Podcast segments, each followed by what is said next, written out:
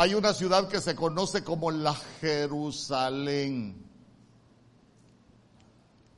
Y la Jerusalén es la ciudad de los espíritus. Y el Padre de los espíritus es el Señor.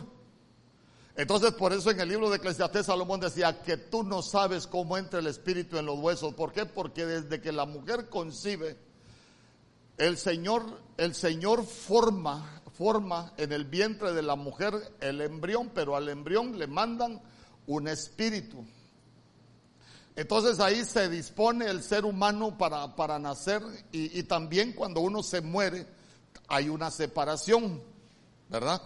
Eh, pero ¿qué sucede? Mire, ¿qué sucede? Nosotros venimos desde esa Jerusalén porque la Jerusalén de arriba, dice la Biblia, es la ciudad de los espíritus de los justos hechos ya perfectos. Y dice que nosotros nos hemos acercado a esa, a esa ciudad. Entonces nosotros venimos a, a la tierra, a la tierra nosotros venimos como personas naturales. Oiga bien, aquí venimos nosotros como personas naturales. Ahí lo puede leer usted en el libro de Corintios. Por eso es que no todos somos hijos de Dios. Se recuerda que nuestro Señor Jesús en Mateo capítulo 28, Él dijo, porque esta es mi sangre del nuevo pacto, la cual es derramada por muchos, no dijo que por todos. ¿Por qué? Porque en esto de la salvación están los predestinados, están también los optativos. Entonces, entonces, ¿qué pasa? Uno viene como persona natural, viene como creación de Dios, pero cuando nosotros aceptamos a nuestro Señor Jesús como, como Señor y Salvador, ya alcanzamos el nivel de carnales. Por eso es que Pablo dijo, ya ustedes no pude hablarles como espirituales, sino como a carnales. ¿Por qué? Porque cuando uno deja de ser persona natural, la Biblia dice, de modo que si alguno está en Cristo, nueva criatura es, las cosas viejas pasaron y todas son hechas, son hechas nuevas. En este nivel nosotros estábamos muertos. ¿Por qué? Porque, porque éramos pecadores, alejados del pacto de las promesas. Amén estábamos sin Cristo. Y la Biblia dice que la paga del pecado es muerte, mas la dádiva de Dios es vida eterna en Cristo Jesús, nuestro Señor. Entonces nosotros comenzamos a cambiar y nos volvemos carnales. Eh, pero, pero cuando la Biblia habla del carnal, Pablo hablaba que el carnal es un niño en Cristo. Por eso él dice, cuando yo era niño hablaba como niño, pensaba como niño y razonaba como niño. Eso somos nosotros cuando nos convertimos al Señor. Pero cuando llegué a ser hombre, dejé las cosas de niño. Pero cuando Él está hablando que llegó a ser hombre, está hablando cuando yo crecí. Entonces el cristiano necesita crecer para volverse espiritual.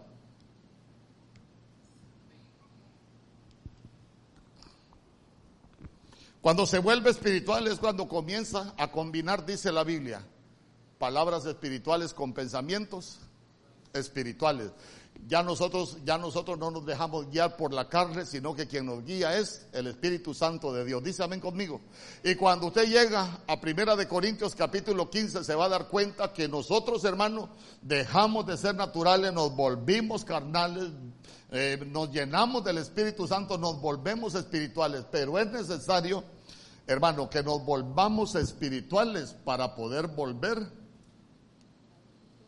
al cielo, para volvernos celestiales.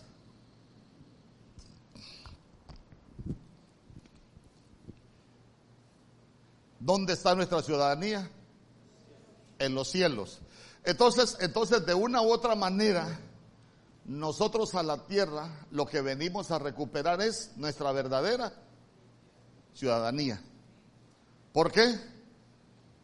Porque nos estamos preparando para volver. Se recuerda que en el Salmo 23 dice, a la casa de mi padre volveré. ¿Quién es el que va a volver? El que una vez estuvo arriba. Quiere, quiere, si usted lee, lee, eh, el libro de Juan capítulo 6 verso 45, se va a dar cuenta que nuestro Señor Jesús dice, y todos los que aprendieron de mi Padre son los que vienen a mí. Entonces yo le he dicho, nosotros ya fuimos discipulados en el cielo. en el cielo y nosotros nosotros lo buscamos o, el Señor nos alcanzó, pero nosotros ya, ya habíamos sido ya habíamos sido discipulados en, en el cielo. Ya veníamos, ya veníamos con, como con un diseño, como con un diseño. Entonces, entonces por eso usted se va a dar cuenta que en este proceso cuando llegó Nicodemo a donde nuestro Señor Jesús se recuerda, se recuerda qué plática tenían, qué le preguntó Nicodemo. ¿Qué tengo que hacer para heredar la vida eterna? Nuestro Señor Jesús primero le dijo, te es necesario nacer de nuevo. ¿Por qué? Porque el nacer de nuevo nos vuelve nuevas criaturas. Pero después le dijo, pero también te es necesario nacer del agua y del espíritu. ¿Por qué? Porque cuando, cuando usted ve el nacimiento del agua, son tres nacimientos diferentes. El nacimiento de, el nacer de nuevo, el nacimiento del agua y el nacimiento del espíritu. ¿Por qué? Porque el nacimiento del agua lo que representa es muerte y resurrección. ¿Se recuerda que eso es lo que dice la escritura en Colosenses? Entonces, si representa muerte y resurrección hasta que nosotros morimos, morimos, ¿Y morimos a qué? Morimos al pecado, morimos a la tentación. Por eso es que cuando usted ve hasta que nuestro Señor Jesús se bautiza y sale de las aguas, es cuando se abrieron los cielos y dijo el, dijo el Señor, este es mi Hijo amado en el cual tengo complacencia. Ahí es por qué, porque hay cosas que ya están cambiando en uno. Pero después le dijo, te es necesario nacer del agua y también del Espíritu. ¿Por qué? Porque el nacimiento del Espíritu es lo que nos va a llevar a vivir una vida en el Espíritu. ¿Por qué? Porque la Biblia dice que lo que es de la carne, carne es, pero lo que es del Espíritu, hermano, lo que es del Espíritu está preparado ya para ser transformado en celestial. Entonces, mire, cuando, cuando nosotros entendemos la Biblia, la Biblia solo es una línea de tiempo, se está restaurando todo lo que se corrompió en el Génesis, y si usted se recuerda en Génesis capítulo 3, a la mujer le llamaron Eva porque era la madre de los vivientes. Entonces en Primera de Tesalonicenses capítulo 4 del 13 en adelante cuando la Biblia habla que el Señor va a venir con voz de mando, con voz de arcángel y con trompeta de Dios y que los muertos en Cristo resucitarán primero y nosotros los que hayamos quedado y estemos vivos, no dice en realidad vivos, sino que en el original dice los que seamos vivientes seremos arrebatados juntamente con ellos y estaremos con el Señor por siempre, allá, en el cielo. Pero nosotros tenemos que alcanzar la estatura de vivientes porque esa es la dimensión que se cerró y nosotros somos los que vamos a ir a habitar en la dimensión de los vivientes. Por eso es que la Biblia dice que carne y sangre no van a entrar a esa dimensión. ¿Por qué? Porque nosotros necesitamos haber muerto primero. Amén. Los cristianos necesitamos morir dos veces.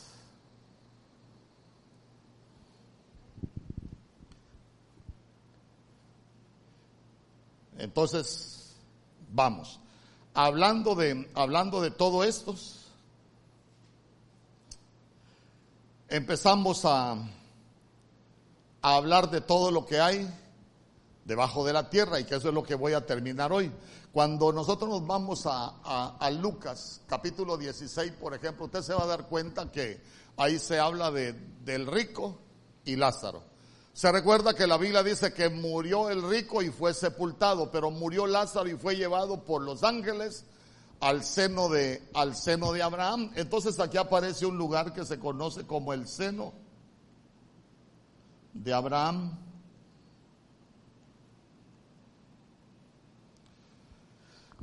Y cuando, cuando seguimos el diálogo se va a dar cuenta que de pronto el rico le está hablando a Lázaro. Pero el rico le está hablando a Lázaro porque Lázaro dice que está en el seno de Abraham, fue llevado por los ángeles al seno de Abraham, pero el rico se encontraba en un lugar que se conoce como el Hades. Y el Hades es un lugar de tormento. Y dice que el rico le gritaba a Lázaro que fuera y que, mojara su dedo, se recuerda, y que se lo pusiera en la lengua.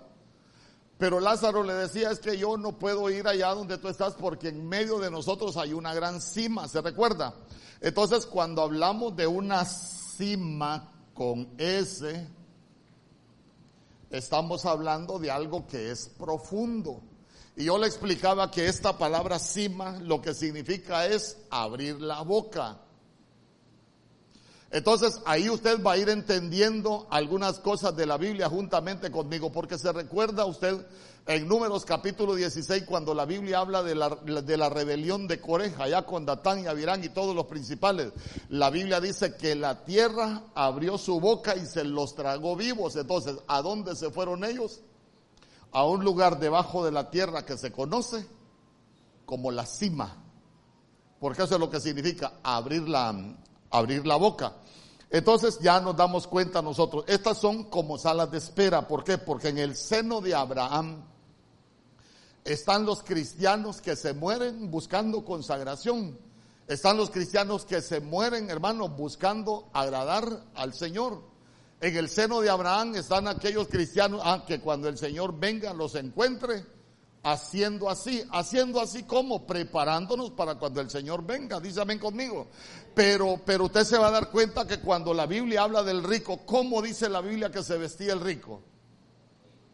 Perdón, se vestía de lino y se vestía de púrpura. Ah, entonces para entender si se vestía de lino y de púrpura, Apocalipsis capítulo 1, verso 6 dice que Jesucristo constituyó para Dios su Padre un reino de reyes y sacerdotes. Usted se va a dar cuenta que el lino es la vestidura sacerdotal y el púrpura es la vestidura del rey. El, el rico era cristiano, pero estaba comiendo y bebiendo, pero no se estaba santificando. Al final fue a parar al lugar del tormento. Yo le pregunto, ¿es salvo? Sí, es salvo, pero, pero no va a participar en las bodas del Cordero, sino que de esa cárcel donde está pagando no va a salir hasta que pague el último cuadrante. Va a ser salvo, sí va a ser salvo, pero no se va a levantar como novia, se va a levantar para castigo. Amén. Después, por eso miren, los que somos de Cristo deberíamos de saber para qué nos estamos preparando. Después, la Biblia habla de Hablamos del abismo, se recuerda que en el abismo hablamos de las cárceles. Eh, por ejemplo, en Apocalipsis capítulo 9 dice que hay un ángel que le fue dada la llave del pozo del abismo. Cuando él abre, cuando él abre el pozo del abismo, lo que salieron fueron las langostas. Y se recuerda que las langostas dice que tienen un rey que se conoce como Apolión. ¿Se recuerda? Pero, pero allá estamos hablando de una cárcel donde hay langostas langostas. Entonces le quiero explicar algo. Y lo vamos a estudiar también cuando lleguemos a Apocalipsis 9, pero se lo quiero anticipar para que usted ya vaya entendiendo más juntamente conmigo. ¿Por qué? Porque en Apocalipsis capítulo 9, cuando se abre el pozo del abismo, de lo que salieron fueron langostas. Pero esas langostas, hermano, esas langostas Originalmente usted se va a dar cuenta que las langostas eran parte del ejército de Dios. Pero ¿por qué están encarceladas? Porque son de las creaciones angelicales que se corrompieron. Eh, ¿Por qué le digo que eran, eran parte del ejército de Dios? Sencillo, usted se va al libro de Joel capítulo 2, allá por el verso 25 y el Señor dice, porque yo les voy a restituir todo lo que se comió la oruga, el pulgón, el saltón y la langosta, mi gran ejército que yo envié contra vosotros. Entonces mire usted que las langostas eran parte del ejército de Dios. Pero ¿por qué aparecen encarcelados en el abismo? Seguro, porque la primera rebelión en los cielos fue angelical. Por eso leímos Isaías capítulo 14 y Ezequiel capítulo, capítulo 28. Ahí lo puede leer usted. Entonces nos damos cuenta que aquí están en Apocalipsis 9 están las langostas, en Apocalipsis 27 está la prisión de Satanás, en Apocalipsis 17, 8 está la prisión de la bestia, que es el fondo del abismo. En segunda de Pedro 2.4, ahí en el abismo está la cárcel para los falsos apóstoles, falsos profetas, y dice que están en prisiones de oscuridad. También, hablando de, de lugares intermedios, hablamos de el mar. ¿Se recuerda usted que cuando andaban aquellos pescando, hermanos, dice que azotó una gran tempestad. Aquellos tenían miedo de que se iban a hundir y le dijeron al Señor, socórrenos que nos hundimos. Y se recuerda que nuestro Señor Jesús le habló a los vientos. ¿Y qué dijeron? ¿Quién es este que los vientos y la mar, día conmigo, la mar, le obedecen? Porque ya no están hablando de el mar, están hablando de la mar.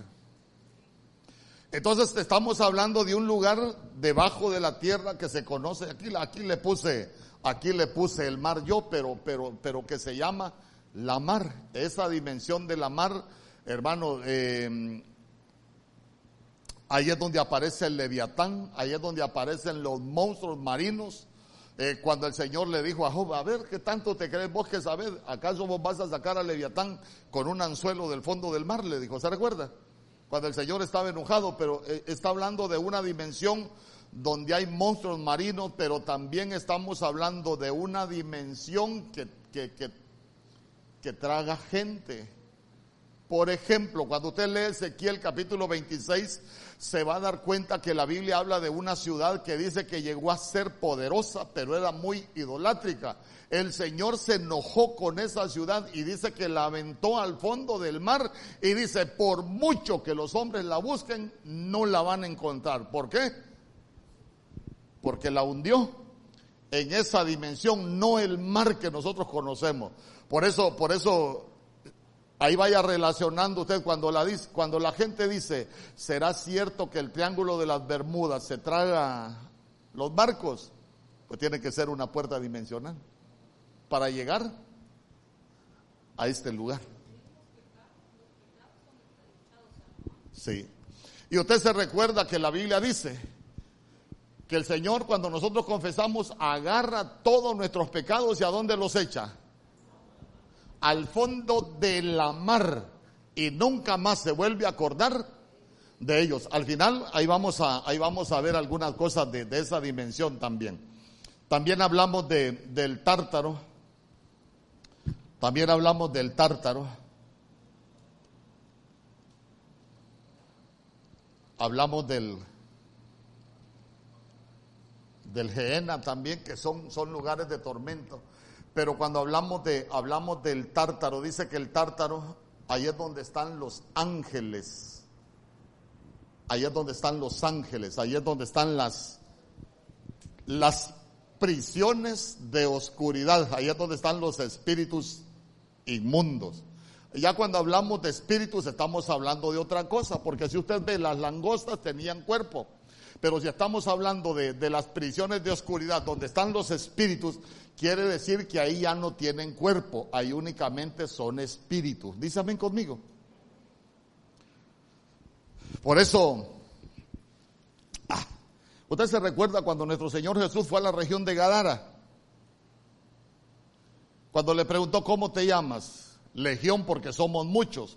¿Qué le rogaban a nuestro Señor Jesús? ¿Ah? No nos eches al abismo. ¿Por qué? Porque ellos sabían que iban para esta dimensión. Amén. Y ellos querían andar buscando cristianos, de los que no se limpian. Bien. En Apocalipsis 20:11 empezamos a hablar de, del último lugar que es el, el lago de fuego.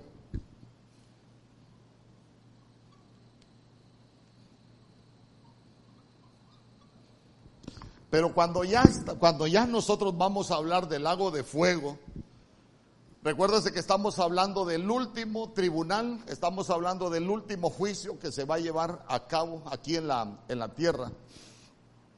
Y yo le explicaba que cuando la Biblia habla de, de las siembras, por ejemplo, en el libro de Levítico, el Señor las separa en tres partes. Primicias, cosecha y rebusco. Las primicias es Cristo, la cosecha es los salvos y lo rebusco, el rebusco es en el tribunal del trono blanco, allá en el último juicio que se va a desarrollar. Eh, ¿Por qué le digo eso? Porque ahí van a ser abiertos los libros por última vez. Y el que esté inscrito en esos libros, usted se va a dar cuenta que ahí lo vamos a ver más adelante, no me voy a anticipar, dice la Biblia. Apocalipsis capítulo 20, 11. Y vi un gran trono blanco y al que estaba sentado en él, de delante del cual huyeron la tierra y el cielo, y ningún lugar se encontró para ellos, 20:12. Y vi a los muertos grandes y pequeños de pie ante Dios y los libros fueron abiertos. Y otro libro fue abierto, el cual es el libro de la vida. Y fueron juzgados los muertos por las cosas que estaban escritas en los libros según sus obras. Cuando, cuando nosotros hablamos de la Biblia, por ejemplo, usted se recuerda que dice, toda la escritura es inspirada por Dios y útil para enseñar, para redarguir, para corregir y para instruir en justicia a fin de que el hombre de Dios sea perfecto y preparado para toda buena obra. Entonces, entonces cuando nosotros vamos a, a ver los libros, mire, en la Biblia usted se va a encontrar cualquier cantidad de libros, pero pero hay unos libros que hacen referencia, hermano, de, para la iglesia. Y, por ejemplo, por ejemplo, se los voy a mencionar así rapidito. En Éxodo capítulo 32, verso 32, la Biblia dice, pero ahora si es tu voluntad, perdona su pecado, y si no, bórrame del libro que has escrito. Y el Señor dijo a Moisés, al que haya pecado contra mí, lo borraré del libro. Entonces hablamos que ese es el libro del Padre. Ahí no existía el libro de la vida del Cordero. ¿Por qué? Porque no había venido. Amén. Entonces estamos hablando del libro del Padre y estamos hablando del libro de los predestinados, porque se recuerda lo que dice Romanos capítulo 8, allá por el verso 28, que a los que de antemano conoció, a esos también predestinó. De antemano los conoció, también los predestinó. ¿Quiere ver predestinados en la Biblia usted? Jeremías era un predestinado. ¿Por qué? ¿Qué le dijo el Señor? Antes de que te formase en el vientre de tu madre, te conocí y te puse por profeta de las naciones. Antes de que te formase. ¿Y, dónde lo conoció entonces? Lo conoció en la dimensión de los espíritus. Amén. Porque ahí no, no oiga bien, antes, antes de que formase, te conocí y te puse por profeta a las naciones. Entonces el libro del Padre es el libro de los predestinados. Por eso usted lea Juan capítulo 17 y se va a dar cuenta que cuando nuestro Señor Jesús estaba orando, Él dijo, Padre, de los que me diste ninguno se perdió, excepto el hijo de perdición. ¿Por qué? Porque esos eran del Padre, esos, esos estaban ahí en el, en, el libro del Padre. Pero también está el libro de la vida. El libro de la vida es para los que estábamos muertos, hermano. No éramos predestinados, pero éramos de los optativos. ¿Por qué? Porque nosotros llegamos, no éramos salvos, pero llegamos a ser salvos porque un día oímos la palabra de verdad, creímos en Cristo Jesús y fuimos sellados con el Espíritu de, con el Espíritu Santo. Nos compró. Entonces, entonces cuando hablamos del libro de la vida, estábamos muertos, pero Él con su muerte vino a darnos vida. ¿Por qué? Porque nosotros éramos los optativos, porque Él, vuelvo, Juan capítulo 17 está orando de lo que me diste, ninguno se perdió, Padre, pero yo te pido también por los que se van a salvar por escuchar tu palabra. Ah, entonces quiere decir que nosotros somos los que, los que estamos en el libro de la vida porque escuchamos su palabra. Amén. Y en el libro de los Salmos, capítulo 69, verso 28, habla, de, habla del libro de los vivientes. Y nosotros somos vivientes cuando ya estamos en la dimensión espiritual. Entonces es, es hablar del libro del Espíritu Santo. Por eso usted se va a dar cuenta. A Nicodemo el Señor le habló de nacer de nuevo en tres dimensiones. Te es necesario nacer de nuevo, te es necesario nacer del agua y te es necesario nacer del Espíritu. Amén. Ya ni amén me dice. Bueno, hablamos del libro de las obras Cuando, cuando la Biblia dice, y vi a los muertos grandes y pequeños de pie ante Dios y los libros fueron abiertos y otro libro, y ahí dice que empezaron a ser juzgados por las obras. Mire, nadie se salva por obras, pero nosotros, los, nosotros vamos a hacer obras porque somos salvos, no para ser salvos.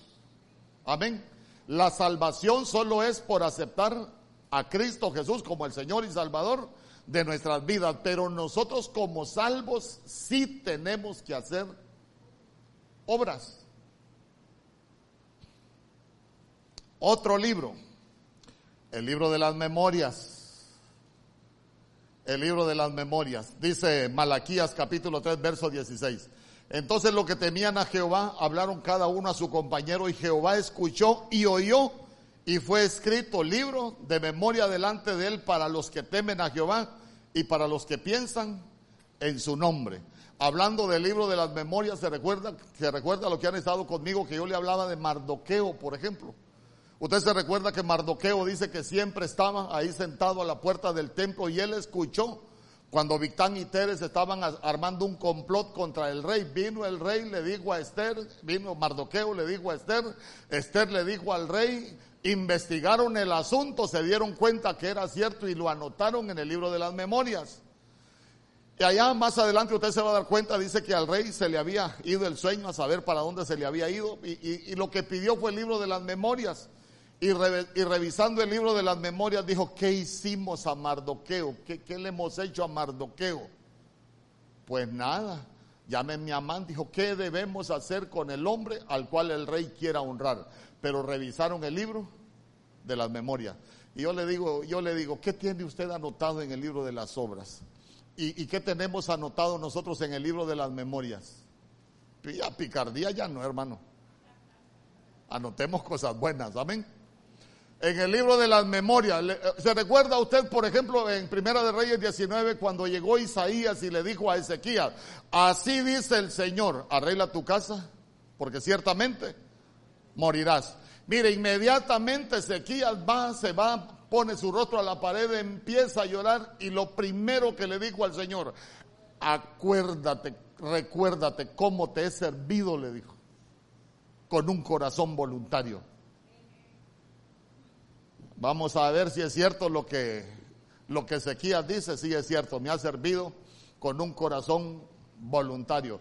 A, anda a decirle que le voy a alargar 15 años más de vida entonces mire que el libro de las memorias lo revisan cuando uno tiene una necesidad.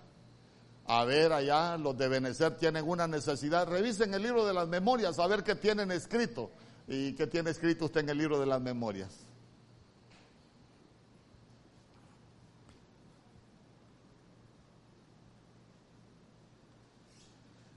También está el libro de las lágrimas.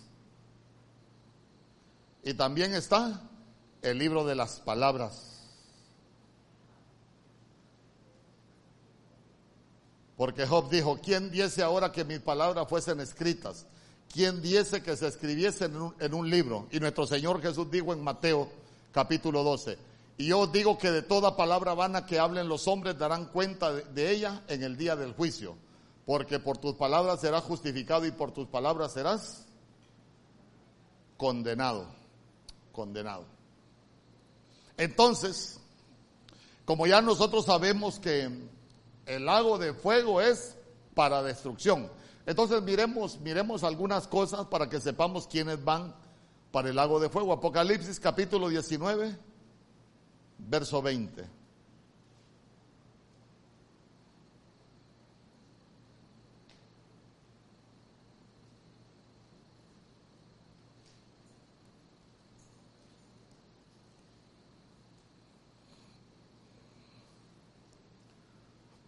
Dice,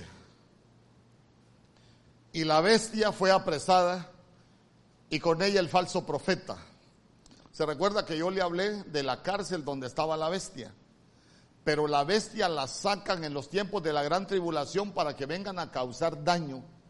Por eso es que se llama el día de la ira de Jehová. Son abiertas las cárceles, salen a, a causar daño, después vuelven a ser capturadas, pero ya van para para el lago de, fuego. Entonces dice, la bestia fue apresada y con ella el falso profeta que había hecho delante de ella las señales con las cuales había engañado a los que recibieron la marca de la bestia y habían adorado su imagen. Estos fueron lanzados vivos dentro de un lago de fuego que arde con azufre. Entonces miremos los que van al lago de fuego. En primer lugar, la bestia. ¿Y quién más? Falso profeta.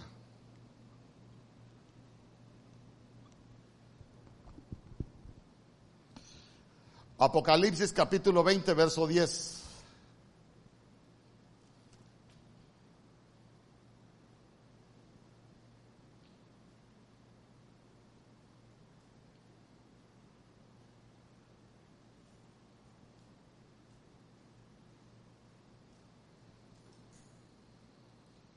Y el diablo que los engañaba fue lanzado al lago de fuego y azufre, donde estaban la bestia y el falso profeta. Ahora otro, otro que va para el lago de fuego es el diablo. Apocalipsis capítulo 20, verso 13.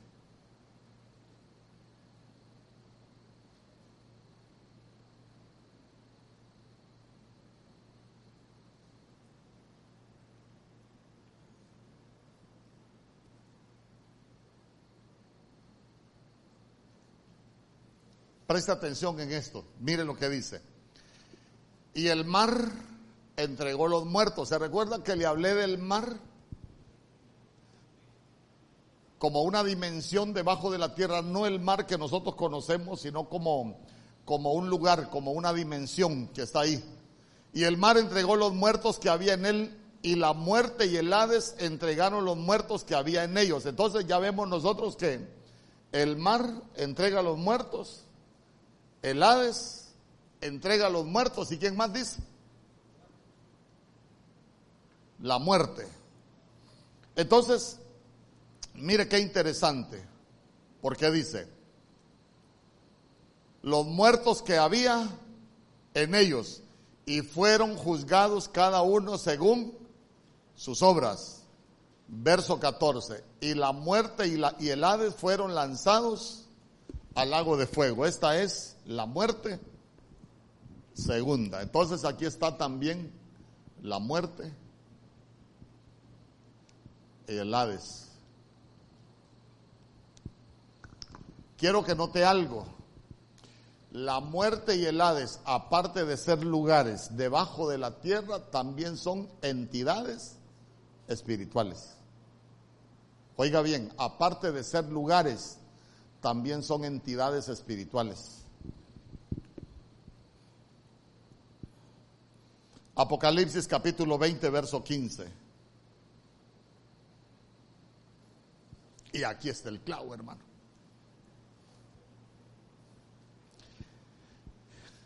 Y el que no se halló inscrito en el libro de la vida fue lanzado al lago de fuego. Ay, hermano. Ministrémonos. Eh,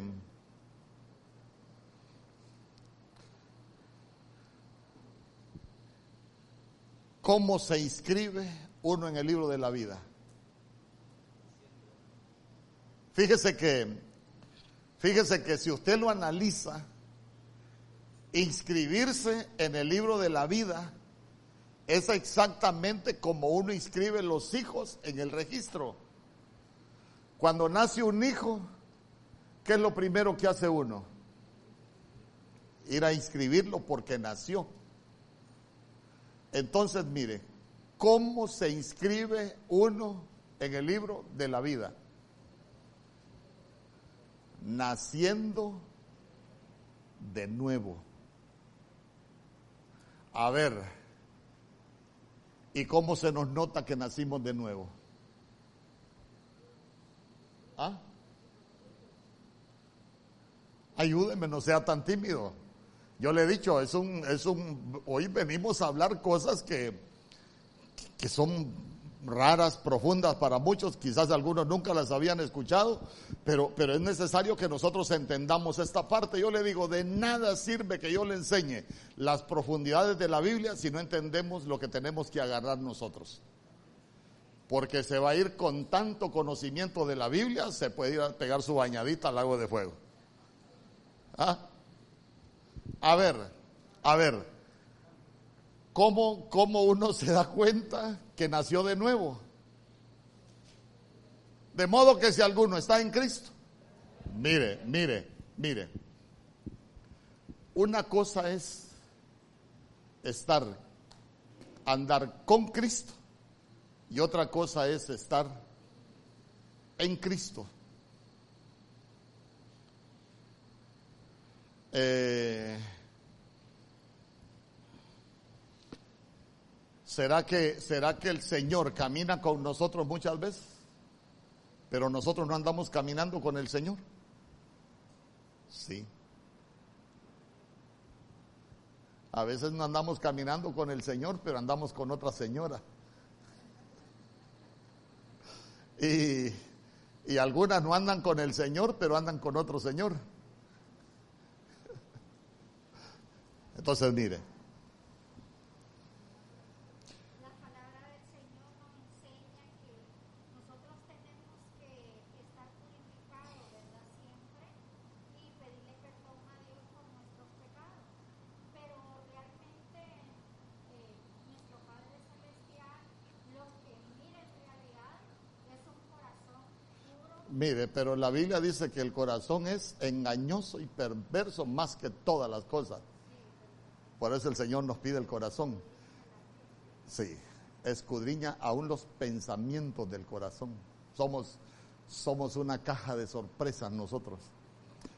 Entonces, mire, ¿cómo? Solo, solo quiero que, que, que, que nos entendamos bien en lo que le estoy preguntando. Cuando uno sabe que nació de nuevo.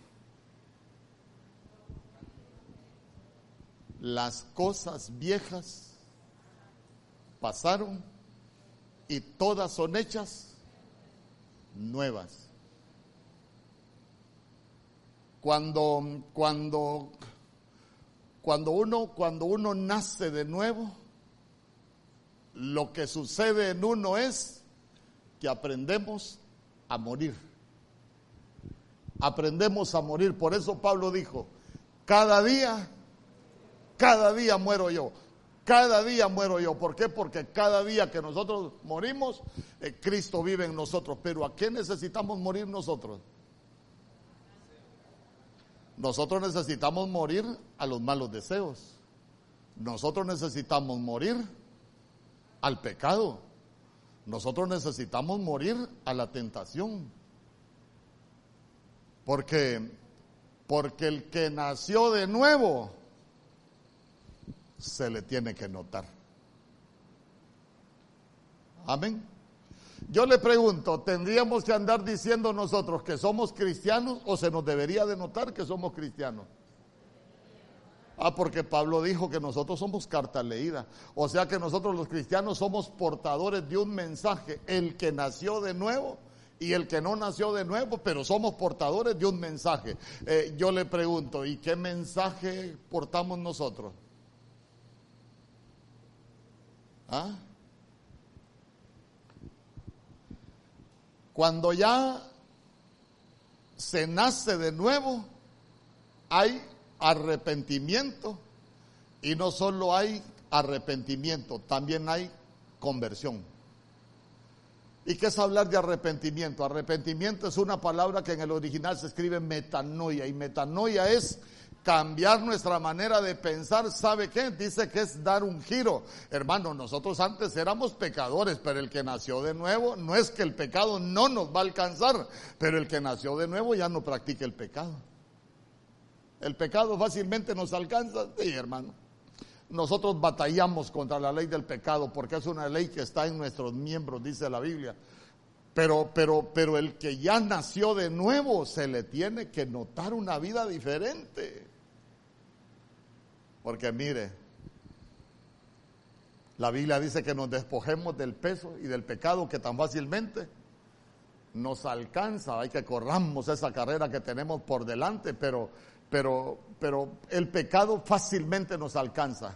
Por eso es que el Señor dijo, a siete veces cae el justo y aún de la séptima se levantará. Pero hay que hacer algo. El que encubre su pecado no prospera, mas el que lo confiesa y se aparta alcanzará misericordia, porque el que ya nació de nuevo lo que aprende es arrepentirse y apartarse. Pero si la gente no se aparta, porque es porque no tiene arrepentimiento.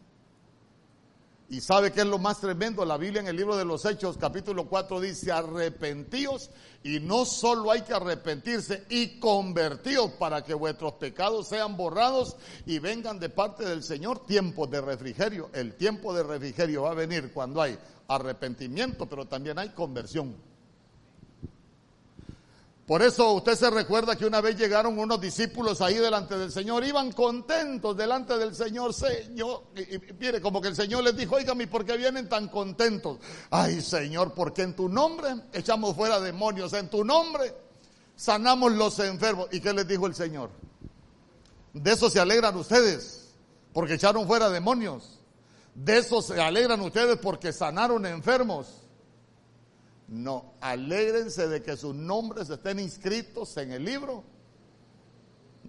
de la vida. E, entonces, pastor quiere decir que gente que hizo milagros se puede perder. Sí. Sí. No lo digo yo, lo dice la Biblia.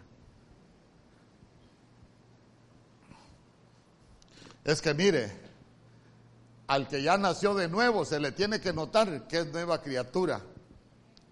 Ay, hermano, pero si algunos eran criaturitas en el mundo y siguen siendo criaturitas así terribles en el Evangelio, ¿dónde está el nuevo nacimiento?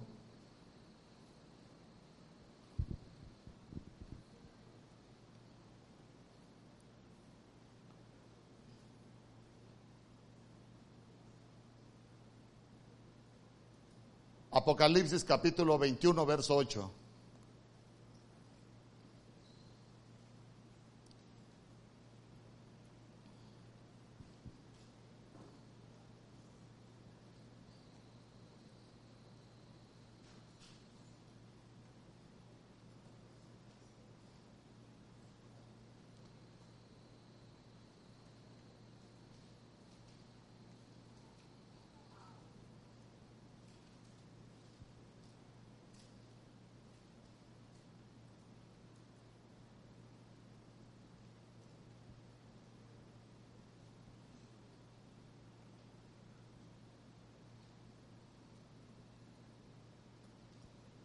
¿Ya lo tiene?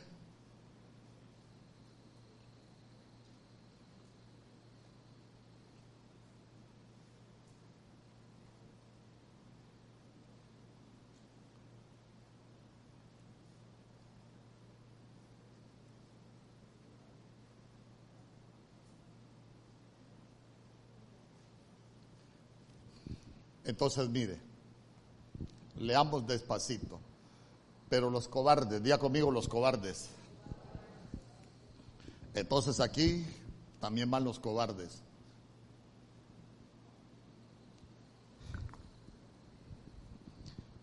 Incrédulos.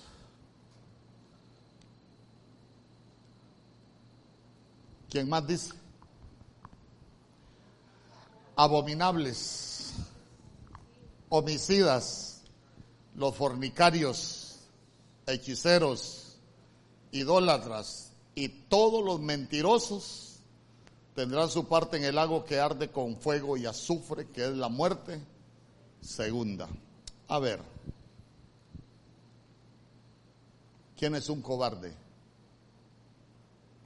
Yo le he dicho, yo le he dicho, a veces los conceptos que uno maneja del mundo no son los mismos conceptos que se manejan en lo espiritual. ¿Qué es un cobarde?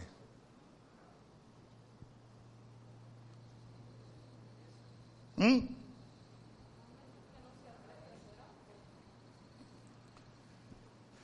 ¿Qué es un cobarde? Si lo vemos en lo natural, ¿qué pensaríamos nosotros? Un cobarde es alguien que tiene miedo. Pero aquí hay que tener cuidado. ¿Por qué? Porque un cobarde es el que se atreve a hacerle daño a otro de manera traicionera.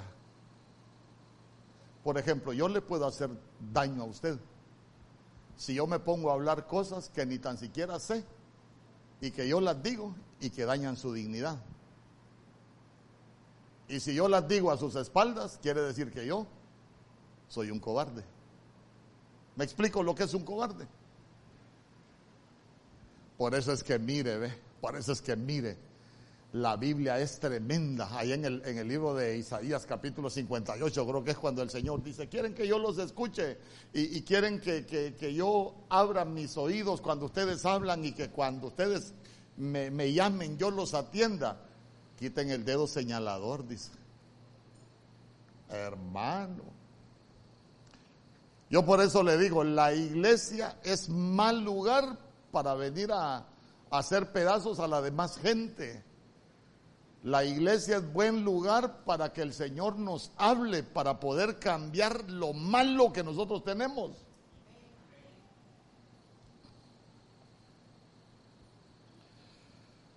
Porque sabe que es lo más tremendo.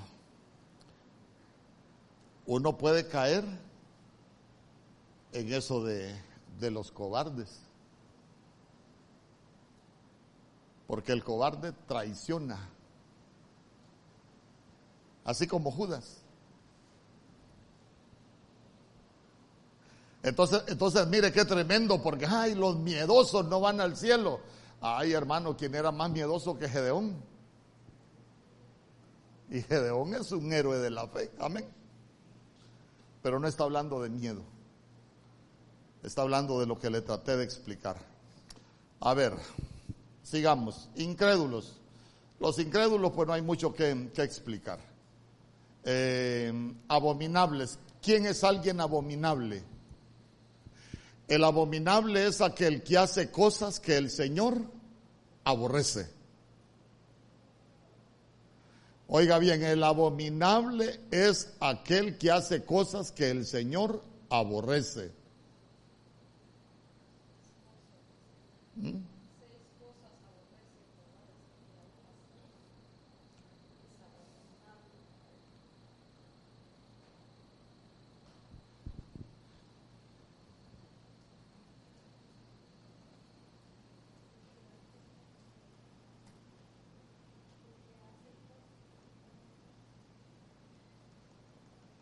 a ver si, si le leo algo aquí. Abra su Biblia ahí, y si usted está leyendo la Biblia, porque en Proverbios 6 creo que es.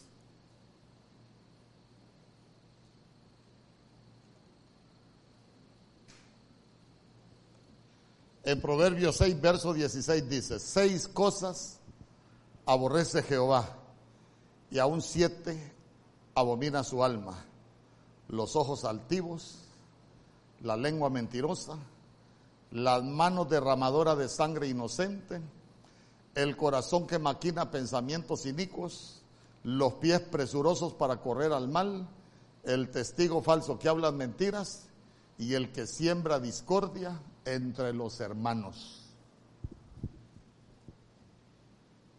Ahí tiene una probadita de las cosas que aborrece el Señor.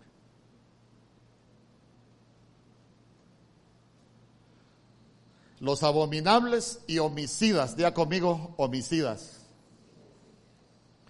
¿Quién es un homicida en la Biblia? ¿Mm? La Biblia dice que el que aborrece a su hermano es un homicida. Hermano, es que es que la puerta angosta es bien angostita, de verdad es bien estrecho.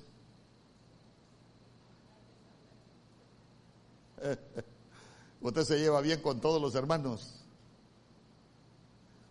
Con algunos, pastor, algo otro yo los llamo los hermanos chicle. Los mastico, pero no los trago. Bueno.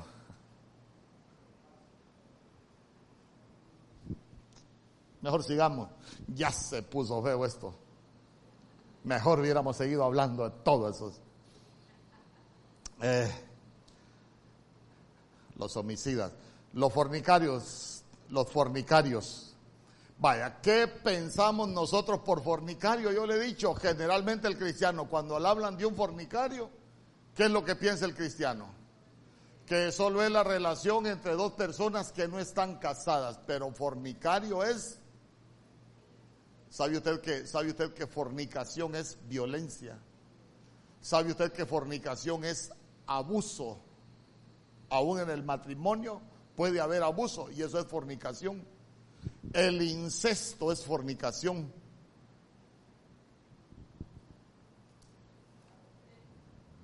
El adulterio es fornicación.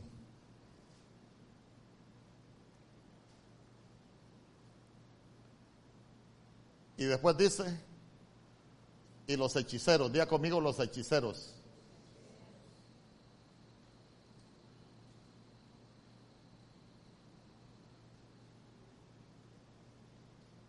Eh,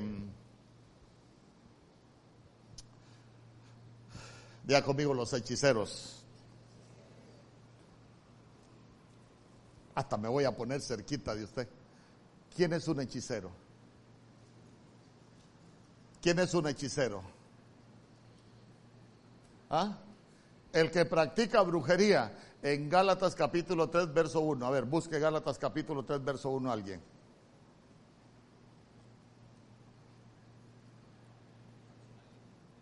¿Ah?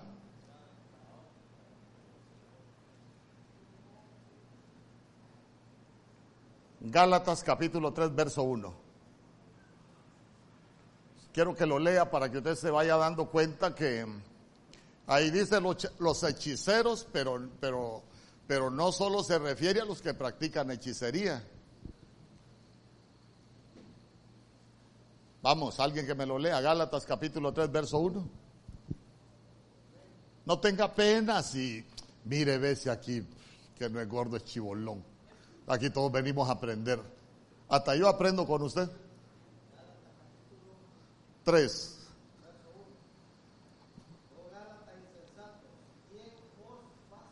Eh, ¿Quién tiene una versión que diga quién los hechizó? Es que en el original ahí no es quién los fascinó. En el original es quién los hechizó. La PDT dice quién los embrujó. Pero en el original eh, lo que la Biblia está diciendo es, y, y no dice Gálatas insensatos, perdóneme lo que voy a decir.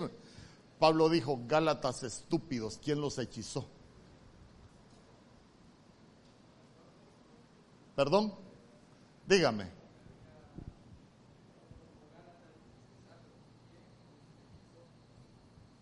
No, pero así como le gritaba antes a... No, es broma. Oh Gálatas incesados, ¿quién os hechizó para no obedecer la verdad? Ante cuyos ojos Jesús el Cristo fue ya descrito como colgado en el madero entre vosotros. Ah, entonces, ¿quién es un hechicero? Un falso maestro es un hechicero. Usted, usted, mire, hay cosas que, es hasta lamentable decirlas, pero, pero por ejemplo, hay muchas cosas que se hacen en este tiempo que se pueden considerar como hechicería, por ejemplo. Si yo, mire, la Biblia Kadosh, qué Gálatas tan estupendos. ¿Quién los ha hechizado delante de sus propios ojos? Fue claramente demostrado que el Mashiach fue entregado a muerte como un criminal. Mire qué tremendo lo que dice en el original, así dice. Mire, mire, yo le pregunto, yo le pregunto, imagínese, imagínese, yo sé que usted lo ha visto.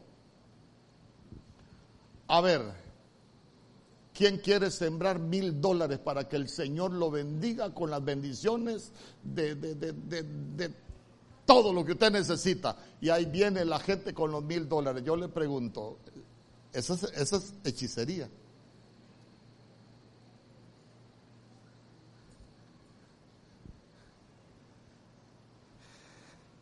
Porque, porque enseñan, enseñan mentiras y, y uno debe tener cuidado con eso porque, ay hermano, mejor sigamos. Los idólatras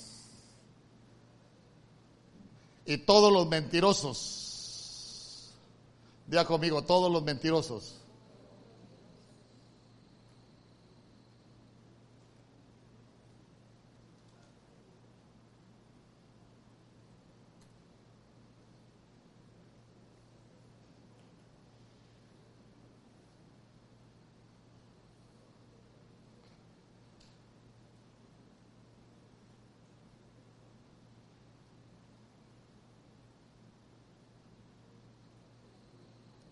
Ahora le voy a decir, ¿quién es un mentiroso?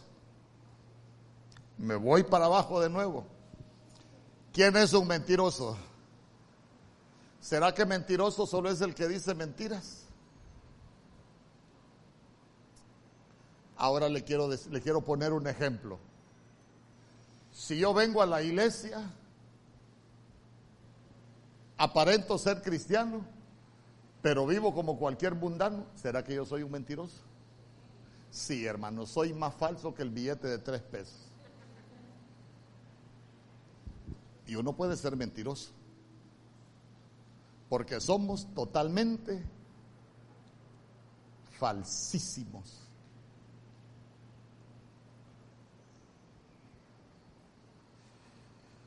Voy para arriba, camino al cielo yo voy. Que Dios me ayude para llegar al cielo. Y le ayude a usted también. Todos los mentirosos tendrán su parte en el lago que arde con fuego y azufre, que es la muerte segunda. Mire, Mateo capítulo 25, verso 31. Ya con esto cierro. Cuando el Hijo del Hombre venga en su gloria y todos los santos ángeles con él, entonces se sentará en su trono de gloria. Verso 32. Y serán reunidas delante de él todas las naciones y apartarán los unos de los otros como aparta el pastor las ovejas de los cabros.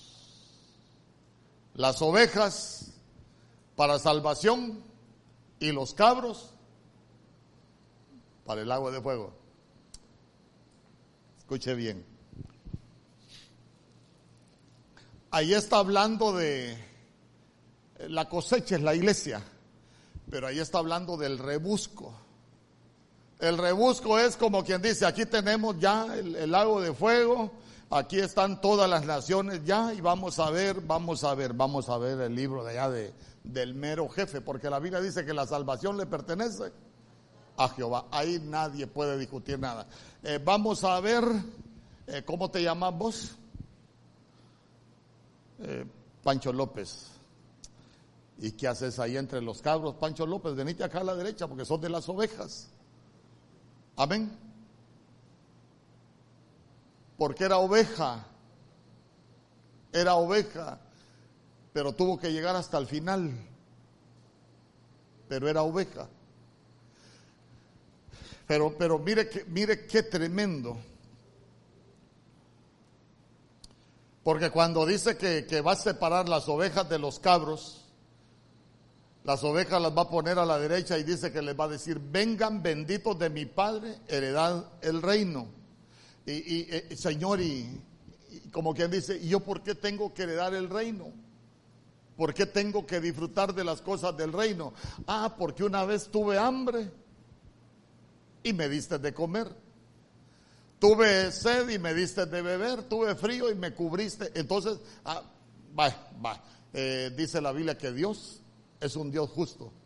Y la Biblia dice que ni aún un vaso con agua se quedará sin recompensa. Mire usted qué tremendo, porque porque no lo merecían, pero por algo que hicieron en el reino, ¿por qué? Porque si el que le hace algo a uno de sus pequeños se lo hace al Señor, dígame conmigo. Entonces, entonces mire usted cómo uno puede alcanzar la categoría de, de, de oveja por algo que uno hizo a, a alguien, pero no le estoy diciendo que uno lo hace, sino que estamos hablando de lo que, de lo que nos nace hacer a nosotros como pueblo de Dios. Y, y- y más tremendo todavía, porque más abajo dice, o se lo voy a leer completo, dice, vengan benditos de mi Padre, heredad del reino, porque tuve hambre y me diste de comer, tuve sed y me diste de beber, fui forastero y me recogiste, estuve desnudo y me cubriste, enfermo y me visitaste en la cárcel y viniste a mí. Entonces los justos le responderán diciendo, Señor, ¿cuándo te vimos hambriento y te sustentamos, o sediento y te dimos de beber? ¿Y cuándo te vimos forastero y te recogimos, o desnudo y te cubrimos? ¿O cuándo te vimos enfermo en la cárcel y vinimos a ti? Y respondiendo el rey les dirá, de cierto digo que cuando lo hiciste a uno de mis hermanos más pequeños, a mí me lo hicisteis. Entonces dirá también a los de la izquierda, apartados de mí, malditos, al fuego eterno preparado para el diablo y sus ángeles. ¿Por qué van a ir a parar a un lugar que originalmente no era para los, para los humanos? Ah, porque tuve hambre y no me diste de comer, tuve sed y no me diste de beber.